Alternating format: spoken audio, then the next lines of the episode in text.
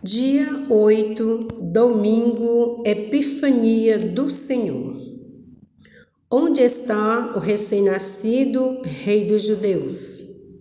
Vimos a sua estrela no Oriente e viemos adorá-lo. Graça a ser pedida. Senhor, te pedimos a graça de um conhecimento interno e de um olhar profundo da pessoa de Jesus que se encarnou e nasceu para nos salvar. A vida é um eterno peregrinar. É preciso itinerância para que, quando o Espírito soprar, tenhamos condições de sair de nós mesmos e irmos ao encontro do Cristo e dos irmãos e irmãs.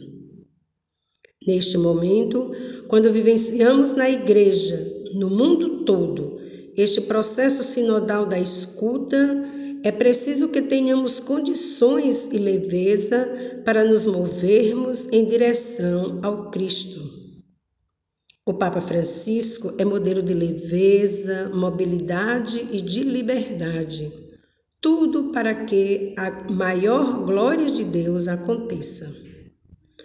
Hoje, na liturgia, somos convidados a darmos este passo em direção à liberdade.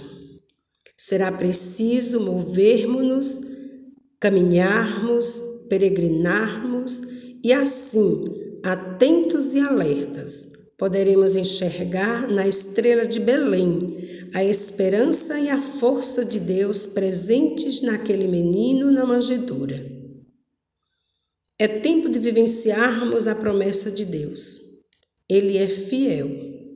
Ele nos deu o seu filho. Coloquemos diante desse menino as nossas riquezas e pobrezas. Coloquemos a nossa esperança e a alegria de sentirmos que ele veio para nos salvar. Para isso, é preciso que continuemos atentos às ciladas do inimigo de Cristo, pois Muitas vezes ele age de um modo tal que até acreditamos em suas belas palavras, mas na verdade é armadilha que é atrapalhar e destruir, encobrir, humilhar o projeto de Cristo, mesmo e assim colocar em prática o projeto do mundo. Fiquemos atentamente alertas. Diante da sua manjedoura, não percamos de vista os sofrimentos de tantos que nascem em pobreza e morrem crucificados como este menino. Ele continua a se manifestar e a se revelar aos nossos sentidos nos dias atuais. Fiquemos atentos. Na fragilidade de uma criança, Deus se esconde e contempla a humanidade que chega para adorá-lo. De longe e de perto, todos somos convidados à adoração e ao estupor. O Papa Francisco nos diz que é da adoração que brota o estupor. Aproximemo-nos do menino Deus. Diante de quem eu tenho colocado a minha vida?